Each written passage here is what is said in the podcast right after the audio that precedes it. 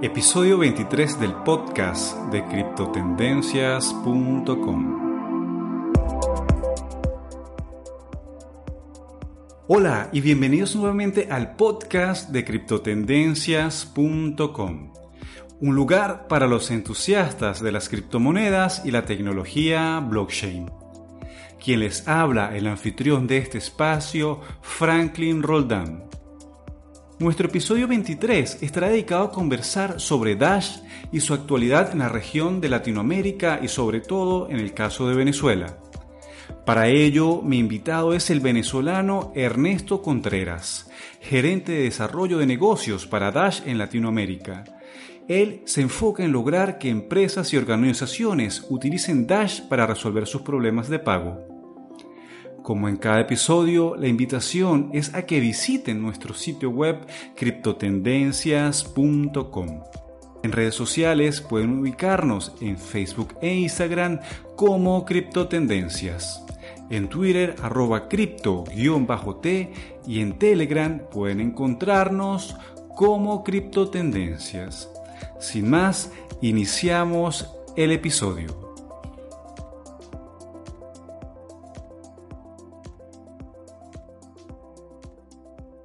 Quiero darle la bienvenida al podcast de criptotendencias.com a Ernesto Contreras, gerente de desarrollo de negocios para Dash en Latinoamérica. Bienvenido Ernesto al episodio 23 de nuestro podcast. Hola, eh, muchísimas gracias Franklin por la invitación. Un placer estar contigo y compartiendo con tu audiencia. Eh, de verdad, con todo el ánimo y con todo el interés de que, de que hablemos mucho de criptomonedas y de que hablemos mucho de Dash y lo que estamos haciendo en Venezuela y Latinoamérica. Gracias Ernesto por aceptar la invitación. Ernesto, para iniciar me gustaría que le contaras a la audiencia un poco de tu rol dentro de la organización Dash. Sí, bueno, eh, eh, yo soy el gerente de desarrollo de negocios para Latinoamérica de Dash Core Group. Esto quiere decir que yo identifico, busco y trabajo con organizaciones en Latinoamérica que quieran implementar Dash como una solución de pago o una solución fintech en alguno de sus procesos. En, Latinoamérica en particular hemos identificado dos áreas en donde las criptomonedas y Dash en particular puede resolver problemas y ahí es donde nos enfocamos. Estas dos áreas son remesas y hemos identificado, digamos, el corredor de remesas que está entre Estados Unidos y México y el corredor nuevo que se está formando con estos casi 4 millones de venezolanos que están en otros países hacia Venezuela. Entonces, remesas es el primer elemento y el segundo elemento es Venezuela, en donde por, por todos los problemas inflacionarios y económicos que tenemos, el sistema de pagos no está funcionando muy bien. Entonces, en Venezuela estamos ayudando a que muchos sitios comiencen a utilizar Dash como método de pago y bueno, en vez de tener que esperar 5, eh, 10 o 20 minutos porque pasen la tarjeta, utilicen Dash y, puedan pagar eh, los bienes y servicios que quieran o utilicen alguna de las plataformas que hay fuera de Venezuela para que algún familiar les pueda enviar dinero por medio de Dash y ellos puedan consumirlo directamente en Venezuela. Ernesto, ya que mencionas eh, el área de las remesas, ¿manejas algún tipo de cifras que se estén haciendo transacciones de remesas con Dash? Mira, em, el, el, flujo de movimientos geográficos que hay en Dash o en cualquier otra criptomoneda no se puede identificar porque, bueno, esto pasa en el blockchain y tiene transacciones que tienen direcciones alfanuméricas y tú en realidad no puedes saber de dónde vienen ni a dónde va. Pero lo que sí te puedo decir es que todas las semanas hay múltiples actividades en diferentes lados del mundo, en Colombia, en España, en, Perú, donde vemos cada vez más personas interesadas en esto. Adicionalmente, eh, por lo menos dos veces por mes me, nos contactan personas que actualmente están desarrollando proyectos para enviar dinero de un país hacia Venezuela y comienzan a evaluar Dash y comienzan a verlo como una alternativa para enviar el dinero. Entonces, si bien la data dura no la tenemos, tenemos bastante indicación de diferentes lugares de que cada vez es una opción eh, más adecuada para que las personas lo envíen. ¿Y por qué? Es sencillo, una transacción de Dash tarda alrededor de un segundo y medio, dos segundos en completarse y eh, cuesta alrededor de 0.0002 dólares. Entonces la comisión es muy, muy económica, no importa si estás enviando 5 dólares o si estás enviando 1000, y eso permite que las personas, sobre todo un migrante que está trabajando fuerte para poder mandarle 20, 30, 50 dólares a su familia, no tenga que dejar tanto en comisión. Sí, Alberto, bueno, definitivamente una de las ventajas de monedas como Dash es, bueno, realmente ese fee tan económico al enviar dinero. Sí, y, algo interesante allí es que no importa, digamos, si, si tú y yo estamos en, en un mismo lugar físicamente o si yo te estoy enviando dinero desde España o desde China, la comisión es eh, aproximadamente la misma y, digo aproximadamente porque va relacionada es al tamaño de la transacción, o sea, si estás mandando miles de dólares o si estás mandando apenas unos 10, pero puntualmente yo he estado enviando en la última semana eh, montos desde 2 dólares el más pequeño hasta 60 dólares el más grande y siempre pagué lo mismo, 0.0002 dólares. Ernesto, ya que tu trabajo se enfoca eh, en la parte de negocios de Dash para Latinoamérica, ¿nos podrías compartir un poco de cuál es la visión que tiene Dash en América Latina? Y luego tal vez podemos enfocarnos específicamente en el caso de Venezuela, porque creo que es un caso totalmente aparte. Pero ¿cuáles, ah, al principio mencionabas que hay ciertos proyectos, que hay ciertas cosas que se están desarrollando con Dash. ¿Podrías ampliarnos un poco más ese tema? Sí, mira, en general Dash Core Group define una estrategia de crecimiento para Dash que está enfocada en resolver eh, dos componentes. Nosotros vemos donde hay una mayor necesidad que puede ser resuelta por Dash o donde hay una mayor adecuación a la tecnología que Dash ofrece. Dentro, digamos, de estos dos pilares de resolver la, la necesidad más grande o de entrar en donde hay una mayor adecuación, identificamos cuatro industrias o cuatro geografías en donde crecemos. Esas cuatro industrias son la industria donde hay muchos contracargos, como decir las apuestas en línea, la industria donde todo se trabaja en efectivo, hay una industria de cannabis legal en Estados Unidos que no tienen cuentas bancarias, entonces allí está, hemos estado creciendo. El sector de remesas, principalmente Estados Unidos, México y eh, países de la región hacia Venezuela y países donde hay hiperinflación. Entonces, nosotros nos hemos enfocado en esos cuatro, dándole muchísimo mayor foco en, el tema de Venezuela y el tema de altos contracargos. Y lo que vemos es que en el próximo año, en los próximos tres años, en los próximos cinco años, vamos a seguir creciendo en estas industrias y mediante resolverle problemas a las personas, las personas van a ir adecuándose cada vez más y, entendiendo cómo usar Dash y eso va a hacer que Dash tenga mayor cantidad de transacciones, que más personas tengan Dash en sus billeteras guardado y que entonces eso le va a dar mucho mayor valor por medio de la utilidad a Dash como, como una criptomoneda. Desde tu punto de vista, ¿cuáles son esas principales características que tiene Dash para apoyarse en ser el método de pago en Venezuela y en otros países? Y además, ¿qué papel está jugando Dash dentro del ecosistema cripto en el país venezolano? Sí, mira, eh, para hablar de Dash hay que hablar eh, de dos componentes que interactúan y se nutren el uno al otro para hacer que, que Dash crezca. El componente tecnológico es uno que ya hemos mencionado y el hecho de que yo te pueda enviar eh, una cantidad en criptomonedas y tú la puedas recibir en dos segundos y el costo sea 0.0002 dólares, permite que pueda ser utilizado para enviar montos pequeños, para enviar montos en un punto de venta y para resolver problemas de pago en general. Hay otras criptomonedas que la transacción tarda 10, 20, 30, 40 minutos en completarse y eso es una experiencia que no te sirve, digamos, para pagar un estacionamiento o para pagar una comida o para enviarle un dinero a alguien que lo necesite en este momento, si tú estás en Colombia, por ejemplo, y tu familiar en Venezuela. Entonces, el componente tecnológico es uno de los pilares sobre los cuales crecemos. El componente de gobernanza es otro componente muy interesante y un componente que nos ha permitido crecer y que ha permitido que muchas comunidades se desarrollen. Esto, eh, de una forma muy simplificada, quiere decir que Dash tiene un sistema en el que cualquier persona en cualquier lado del mundo pueda entrar a dashcentral.org, proponer hacer un proyecto para crecer la adopción de Dash en Venezuela o en cualquier otro lado del mundo.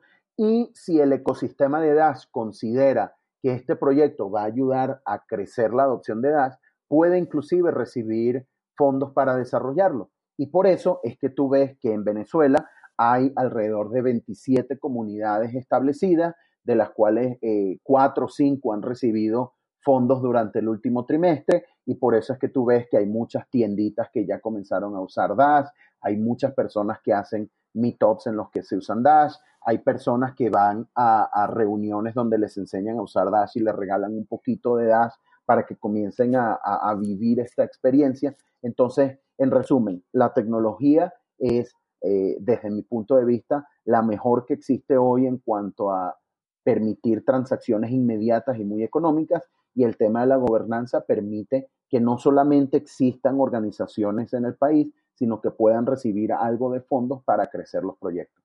Ernesto, ya que mencionas todas estas comunidades que, que, están haciendo vida en Venezuela, yo personalmente he podido notar este, una disminución tal vez desde la parte comunicacional sobre todo lo que se viene haciendo de Dash. Esto es debido a que... A inicios de año hubo eh, varias discusiones entre, digamos, la comunidad Dash eh, que, vota y estas em, conversaciones giraban alrededor de, bueno, en Venezuela hay 2.500 sitios donde se puede gastar Dash, pero no estamos teniendo tantas transacciones. Entonces, bueno, después de, muchas conversaciones y mucha, mucha discusión, varias de estas comunidades no siguieron operando y entonces por eso, digamos, se bajó el volumen de la cantidad de cosas que se estaban haciendo en Venezuela. Em, desde mi punto de vista, por fortuna, se están volviendo a retomar actividades a nivel em, comunicacional y a nivel de organizaciones en Venezuela y eso va a ayudar que más gente conozca sobre Dash y que más gente siga aprendiendo y usándolo. y puntualmente, una de las organizaciones que, eh, digamos, no, fue fondeada este año, que era una organización que tenía mucho alcance mediático, es eh, Dash Venezuela, que digamos, no sé si, si has tenido la oportunidad de ver a Eugenia Alcalá en televisión o en radio, y creo que eso, digamos, le bajó un poquito el, volumen del alcance que tenía Dash en su momento. Eh, pero yo considero que eh, hacer una revisión de todo lo que estaba pasando en Venezuela y del alcance y de los éxitos y de las cosas por mejorar, va a hacer que el ecosistema Dash como tal mejore eh, y, que, digamos, se esté buscando calidad, no solo cantidad. Entonces, eh, yo espero que el crecimiento siga dándose y que más, sobre todo, más allá del crecimiento, que más personas puedan resolver sus problemas de, envíos de dinero y de pagos y temas financieros aprovechando la tecnología de Dash. Eh, Ernesto, para, para eh, un poquito desglosar esto, ¿tú crees que hubo una pequeña crisis dentro de la organización Dash en Venezuela? No hablo solamente de Dash Venezuela, sino de Dash Merchandising, con estas ah, noticias que se, que se presentaban sobre incongruencias entre los datos presentados. ¿Eso contribuyó un poco a, a este bajón de, Dash en Venezuela. al, digamos, cuando hace, en el, a finales del 2017, cuando empiezan eh, las primeras organizaciones en Venezuela, ellos consiguieron una forma de empezar a hacer cosas de Dash en Venezuela y eso emocionó a la, a la comunidad Dash y eso les permitía a ellos tener votos y tener nuevos proyectos aprobados. Ellos crecieron literalmente desde cero billeteras en Venezuela hasta más de 6.000 o 7.000. Y entonces eso, digamos, fue un primer paso y logró cimentar unas primeras actividades en Venezuela, pero al llegar a cierto punto ya toda la comunidad se preguntó, bueno, ¿qué se ha logrado? ¿Qué falta? ¿Qué pasa si se detienen las actividades? ¿Se lograron, digamos, usuarios reales? Y en ese punto comenzó la, red de Dash como tal a cuestionar, a, buscar mejores indicadores de crecimiento que no solamente fueran personas que quieren aceptar billeteras, sino transacciones, usuarios, vez grandes. Y eso digamos, hizo que estas organizaciones tuvieran que reinventarse, cambiar la forma de trabajar y buscar cómo pasar a la siguiente etapa, que es la que yo creo que estamos eh, en este momento, en la que no es solamente tener un número grande de, de sitios donde se pueda gastar, sino tener sitios en donde haya más calidad y que realmente haya un uso real, sostenido, natural y orgánico de Dash y, yo pienso que simplemente es una etapa nueva, una siguiente etapa de crecimiento y una etapa que va a cimentar a Dash como la criptomoneda favorita de los venezolanos. Ernesto, y desde tu punto de vista, ¿qué crees que hace falta para lograr ese, ese enganche o esa atracción de crecimiento orgánico, no solamente de Dash, sino de, de las demás criptomonedas como métodos de pago las en criptomonedas en general, em, falta que la forma de usarlo sea más amigable. Em, aunque en Venezuela, curiosamente, a pesar de la crisis o, gracias a la crisis, la gente se ha puesto mucho más tecnológica y entonces es común que para pagar yo te haga una transferencia de mi banco a tu banco, cosa que no se ve en, ningún otro lado del mundo que yo sepa. Eh, aun cuando la gente le ha buscado la vuelta y entiende que hay otros métodos, todavía usar criptomonedas no es muy sencillo. Entonces, uno que sea bastante más sencillo para que, eh, digamos, eh, Raquel y todo aquel puedan utilizar las criptomonedas es uno de los elementos. Dos, obviamente que tengan mayor aceptación. Nosotros hemos hablado durante meses de miles de, de comercios que aceptan Dash en Venezuela, pero miles de comercios en Venezuela, mil o dos mil, no es más que el 1 o 2% de, de un total de, de comercios, digamos, eh, registrados bajo algunos, algunas mediciones en Venezuela. Entonces, si bien hemos hecho eh, avances en adopción que no hay en ningún otro lado del mundo, todavía es muy pequeño a nivel general, sobre todo cuando lo comparas con lo que pueda tener los medios tradicionales. Entonces, uno, que sea más fácil, Dos, que la red de sitios donde lo puedas utilizar crezca. Y tres, eh, mucho tema de educación. Entonces, por eso es importante que eh, actividades de una comunidad u otra se mantengan activas. Por eso es importante apoyar iniciativas como, como, la, como este podcast y como ustedes en, en Cripto Tendencia, que están enseñándole a las personas que hay otra opción para pagar, que es una opción que, que sirve a nivel mundial y que pueda ayudar no solamente para pagar, digamos, un estacionamiento o un, o un café o, una nevera en, en, un sitio, sino que también puede servir para que te envíen dinero de otra parte del mundo de forma más económica, puede servir también para que las personas se resguarden de la hiperinflación y también puede servir para que personas hagan trading y, otra cantidad de cosas. Entonces, que sea más fácil de usar, que crezca la red, que haya educación y finalmente eh, que, haya más acceso para cambiar, comprar y vender Dash o otras criptomonedas en, el país. Sí, sabes que te preguntaba esto porque a mí siempre me ha causado un poco de curiosidad eh, ver el trabajo que hizo Dash eh, en esa época de auge, lograr esa cantidad de, de comercios que acepten Dash como, como método de pago y aún con eso no lograr una atracción necesaria como para seguir manteniendo esa, esa por decir, esa supremacía dentro del ecosistema cripto. El, ecosistema o, las personas que ven el mundo cripto, de cierta forma, creo que pensaban que adopción es simplemente tener cientos o, o miles de sitios donde lo puedan aceptar y ya o sea, para tú cambiar los hábitos de las personas que además tienen eh, varias decenas de años eh, en, ellas, eh, hacen falta varios elementos, ¿no? Entonces, El primero es, digamos, que sepas que existe una, una tecnología diferente o el top of mind. Segundo, que entiendas cómo se usa esa tecnología. Tercero, que pruebes esa tecnología. Y un cuarto punto es que te hagas, digamos, usuario recurrente de esa tecnología. Entonces, lo que te acabo de describir es simplemente la escalera de marca por la que pasa cualquier producto sin importar eh, el que sea. Y bueno, eh, eh, se está andando en ese, en ese camino para que las personas conozcan las criptomonedas y las empiecen a usar. Y, y, no, son, no son temas inmediatos, sobre todo porque no es sencillo usarlo. Entonces, yo siempre le digo a las personas que creo que en Venezuela se dieron unos primeros pasos muy buenos y que, y que se ha avanzado mucho para que las personas resuelvan problemas de, de pagos mediante Dash y mediante otras criptomonedas, pero todavía falta mucho por hacer. Alberto, yo no sé si has tenido la oportunidad por lo menos de, de ver y leer algunos foros, eh, revisar canales en, en, Telegram, Reddit, donde tratan de asociar a Dash con el proyecto del régimen en Venezuela, con el Petro, sí, específicamente. ¿Tiene alguna relación Dash con el Petro? ¿Hay, hay alguna alianza? ¿Hay algo allí? En lo absoluto, Dash tiene relación con, con alguna otra criptomoneda.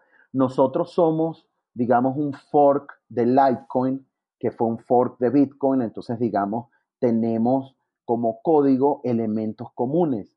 Yo estuve viendo en, en algunas noticias que el, el, gobierno de Venezuela utilizó el código de Dash para algunos elementos de su moneda. Entonces, digamos, esa puede ser una similitud. Recuerda que esto es de código abierto y cualquier persona que sepa hacer código pues va a poder, digamos, copiar o tener elementos de Dash para utilizar esa otra criptomoneda. Entonces, eh, no hay ningún tipo de colaboración activa con, con, con elementos de ningún gobierno del mundo. Y yo creo también que parte del éxito que se ha logrado en Venezuela ha hecho que Dash sea una referencia.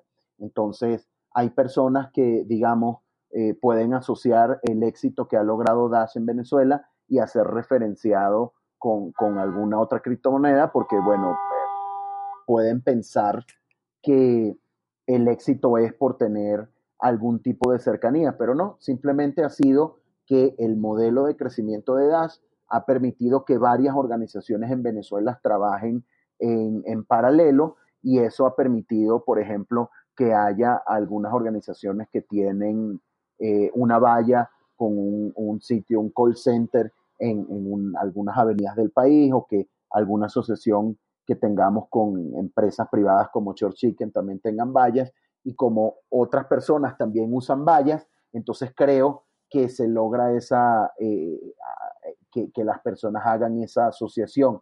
Pero para mí eh, no es más que una asociación que hacen porque Dash ha logrado ser referencia del uso de criptomonedas en Venezuela y bueno, eh, digamos que es una de, de, las cosas no tan buenas de, lograr ser líder en, algunos eh, momentos. entonces, en conclusión, Dash no tiene nada que ver con el Petro. No. Gracias, Ernesto. Mira, ya conversando este, un poco más sobre, sobre Dash, cuéntanos cómo va la hoja de ruta de Dash para este año 2019? Sí, fíjate, excelente pregunta. Ayer, jueves 8 de agosto del 2019, Dashcore Group hizo una presentación que llamamos Quarterly Call, que es una llamada que se hace cada tres meses en donde se reportan los avances que se han tenido en cuanto a negocio, en cuanto a tecnología, en cuanto a marketing y en cuanto a finanzas a la comunidad. Y eso está en YouTube, lo puedes buscar y cualquier persona puede ver qué, dijimos ayer.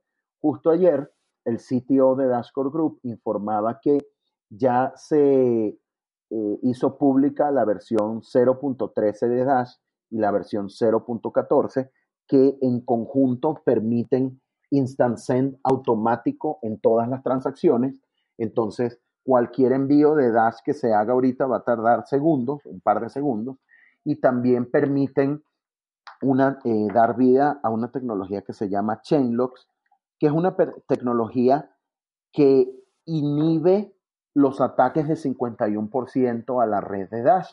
Entonces, Chainlocks sumado a Instancent permite que no solamente las transacciones sean inmediatas, no permite, eh, permite que no solamente la red de Dash no pueda ser atacada, sino que permite que tú puedas reenviar Dash inmediatamente al recibirlo y elimina la necesidad de esperar confirmaciones.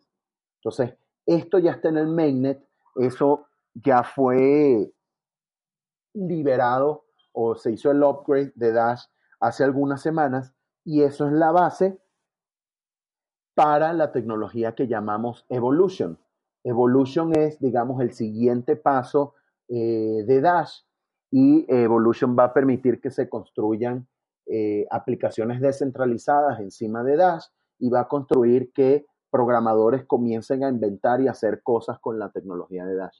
Se espera que Evolution esté en testnet para finales de año y que un poco después de eso ya Evolution pueda ser utilizado por todas las personas. Uno de los beneficios más grandes de, de esta, lo llamamos versión 1.0, que es Dash Evolution, va a ser que ya tú no tengas que colocar largas direcciones criptográficas para enviar y recibir Dash, sino que voy a poder enviarlo por medio de un nombre. Entonces, por ejemplo, una vez que ya tú estés registrado, yo voy a poder buscar Franklin en la red de Dash y eh, voy a poder enviarte eh, Dash sin necesidad de, de una dirección. Entonces, en ese momento, ya, por ejemplo, yo le voy a poder enviar Dash a mi mamá y ella me lo va a poder eh, enviar de regreso o enviártelo a ti porque ya no va a ser una dirección criptográfica, sino va a ser un nombre. ¿Recuerdas lo que te decía sobre la facilidad de uso? Ese es uno de los elementos que estamos trabajando. Ah, totalmente de acuerdo. Creo que ah, ese, tipo de, ese tipo de cosas basadas en nombres también las tienen eh, cadenas ya como EOS, que es algo que le llama la atención a las personas. Con un nombre simplemente enviar valor de un lugar a otro. No, no lo he probado, gracias por decirlo, lo voy a probar y después te, te podré decir si, si, va a funcionar de esa manera o si va a funcionar diferente. Pero en resumen, es bueno ver que cadenas están pensando en que sea fácil usar esto, porque en la medida que sea fácil, pues más personas lo van a poner en práctica. Totalmente de acuerdo contigo, Ernesto.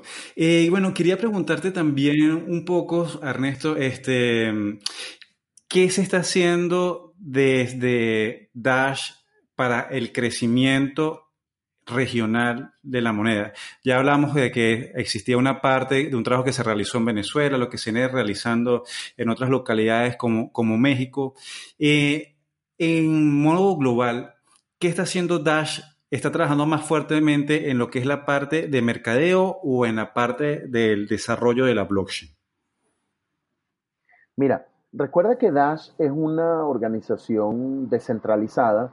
Somos eh, la primera eh, organización autónoma descentralizada y uno de los equipos que trabaja con Dash o para hacer crecer Dash es Dashcore Group, que digamos es uno de los equipos más grandes porque ahí están los programadores que mantienen el software de Dash y etcétera. Pero adicionalmente a Dashcore Group ha, ha, habido en total cerca de 100 organizaciones profesionales en el mundo que trabajan activamente y han participado en la DAO para hacer crecer a Dash. Entonces, dentro de estas 100 organizaciones, hay organizaciones en Tailandia, hay organizaciones en Europa, hay organizaciones en Colombia, hay organizaciones en Nigeria, obviamente también hay organizaciones en Estados Unidos. Em, entonces, hay distintas organizaciones que todas están trabajando en hacer crecer la adopción de Dash. Eh, Dashcore Group definió estas cuatro áreas que te mencioné anteriormente, contracargos, eh, cannabis legal, remesas y Venezuela, y en esas es en donde nosotros enfocamos los esfuerzos, pero hay muchas otras que están también haciendo cosas maravillosas por Dash, tanto en la parte de desarrollo y de hacer código y de desarrollar mejores wallets y mejores integraciones, como en la parte, digamos, de adopción que es ir a que sitios o, comiencen a, aceptar Dash y que más exchanges nos sumen. Entonces, digamos, nosotros no nos estamos enfocando en, una sola de estos dos elementos que comentaste, sino que entendemos que esto va a crecer teniendo mejor tecnología. Mejor tecnología es que sea más eficiente, más fácil de usar y, más presente en la vida de todos. Y también, obviamente, teniendo adopción y parte de lo que es adopción es marketing. Entonces, mm, la respuesta no es uno o lo otro, la respuesta es que se trabaje en conjunto y que la suma de estos elementos haga que Dash crezca a nivel global. Ernesto, aparte de Dash, me imagino, es una de tus monedas favoritas. ¿Tienes otra criptomoneda sobre la cual te sientas entusiasmado? Me siento entusiasmado por, por lo que es el mundo cripto en general. Em, la verdad no tengo tanto tiempo para eh, investigar alguna otra moneda y, si me está preguntando sobre sobre qué monedas poseo, eh, la verdad es que yo solamente tengo Dash eh, en, mi, en mi billetera digital. Entonces, pues la verdad, yo, yo hago lo que digo, no solamente predico y, todo. Creo que sí tengo por ahí como, no sé, Sí, pero en, pero en este sentido, ¿crees también en las monedas como, por lo menos Bitcoin, como una reserva de valor o no? Mira, yo pienso que en la medida que las diferentes monedas eh, muestren que son útiles para resolver un problema, van, van a tener adopción. Em, yo creo que Dash está resolviendo eh, el problema de ser eh, electronic cash, peer-to-peer electronic cash, y eso es una de las cosas que más me motiva. Em, no, no tengo casi Bitcoin, tengo un poco, como decía, algunos satoshis, de que en algún momento he hecho pruebas y eso, pero yo en realidad, la verdad, tengo criptomonedas para utilizarlas. No, no, digamos, no me gusta, no soy especulador y, y no sé hacer trading. Entonces, por eso no tengo. Ah, sí tengo algunas monedas de un, de un partner que, que lanzamos hace poco, se llama Aircoins, entonces probé algunas monedas de ellos. O sea, tengo más que nada algunas monedas que utilizo para probar cómo funcionan y para ver de qué sirven. Y no tengo prácticamente casi nada que no sea Dash y no me gusta especular con las monedas porque pues son, son claro. Eh, elementos que pueden cambiar de precio de precio mucho. Totalmente. Eh, Ernesto, bueno, ya este, para ir concluyendo el podcast, me gustaría algunas reflexiones finales que nos quieras compartir, eh, que también nos diga dónde las personas puedan estar en comunicación contigo, dónde te pueden seguir, dónde te pueden escribir. Y bueno, este, eres totalmente libre para ir concluyendo el podcast con las ideas que quieras. Sí, eh, mira, para, para, todas las personas que nos escuchan en Latinoamérica y los hispanohablantes, em, siento, estoy convencido de que el, el, mundo de las criptomonedas nos abre una puerta de oportunidad para aprender sobre este nuevo sistema financiero, para desarrollar soluciones que se adecúen a nuestras comunidades y para crecer con ellos. Eh, por lo general o en la historia de la humanidad, los desarrollos tecnológicos se daban muchas veces o casi siempre en el primer mundo y en el mundo por desarrollarse llegaba años después. Ahorita estamos viendo que eh, en, el, mundo eh, en vías de desarrollo se están empezando a dar aplicaciones, se está empezando a dar uso de las criptomonedas y por eso es que ves, por ejemplo, que en local Bitcoin el volumen de, transacciones en Venezuela es de los más altos del mundo. Ves que en Venezuela y Colombia hay muchísimas, hay cientos, hay miles de lugares en donde se acepta Dash y ves que, digamos, empresas están comenzando a adoptar eh, criptomonedas como método de pago en Venezuela y en Argentina hay, hay una gran movida de Bitcoin y Bitcoiners y personas que creen y ven que se puede resolver muchos de los problemas. Entonces, a, toda la comunidad hispanohablante les invito a aprender más de esto, a, ser curiosos, a probar, a revisar de qué manera esto puede ayudarlos y especialmente en Venezuela, yo siempre digo que esta es una tecnología que nos está ayudando hoy a resolver los problemas que tenemos y que va a abrir oportunidades para mañana. Entonces, esto es algo que nos va a ayudar en general hoy a resolver nuestros problemas, mañana nos va a presentar oportunidades y lo que le puedo invitar a las personas es que se involucren, que aprendan, que busquen, que lean y que, y que se metan en este mundo que nos va a ayudar a crecer. En el punto personal, me pueden seguir a mí en arroba Ernesto Contrer en Twitter. Eh, pueden seguir noticias de Dash en arroba DashPay o pueden entrar a la página oficial de Dash, dash.org, y allí pueden buscar información, recursos, está toda la imagen de Dash en caso de que quieran eh, bajar y hacer alguna calcomanía o simplemente participar.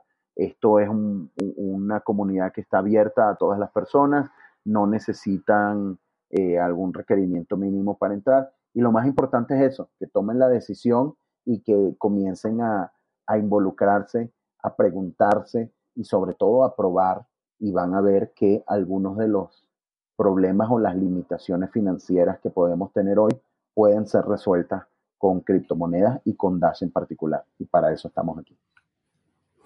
Bueno, Ernesto, quiero agradecer tu participación en nuestro podcast y nuevamente, eh, bueno, sabes que las puertas del podcast y de Criptotendencias están abiertas también para comunicar todas las actualizaciones de Dash. Muchísimas gracias, Franklin. Muchísimas gracias a todo el equipo de Criptotendencias. Y bueno, les deseo lo mejor y, seguramente esta será la primera de muchas conversaciones. Estoy a sus órdenes también y bueno, espero seguir la conversación por redes sociales, arroba Ernesto Contrer y seguimos en contacto. Muchas gracias.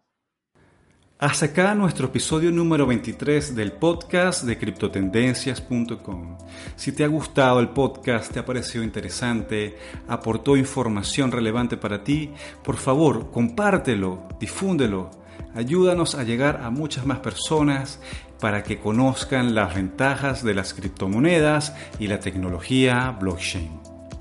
Gracias y nos escuchamos en un próximo episodio.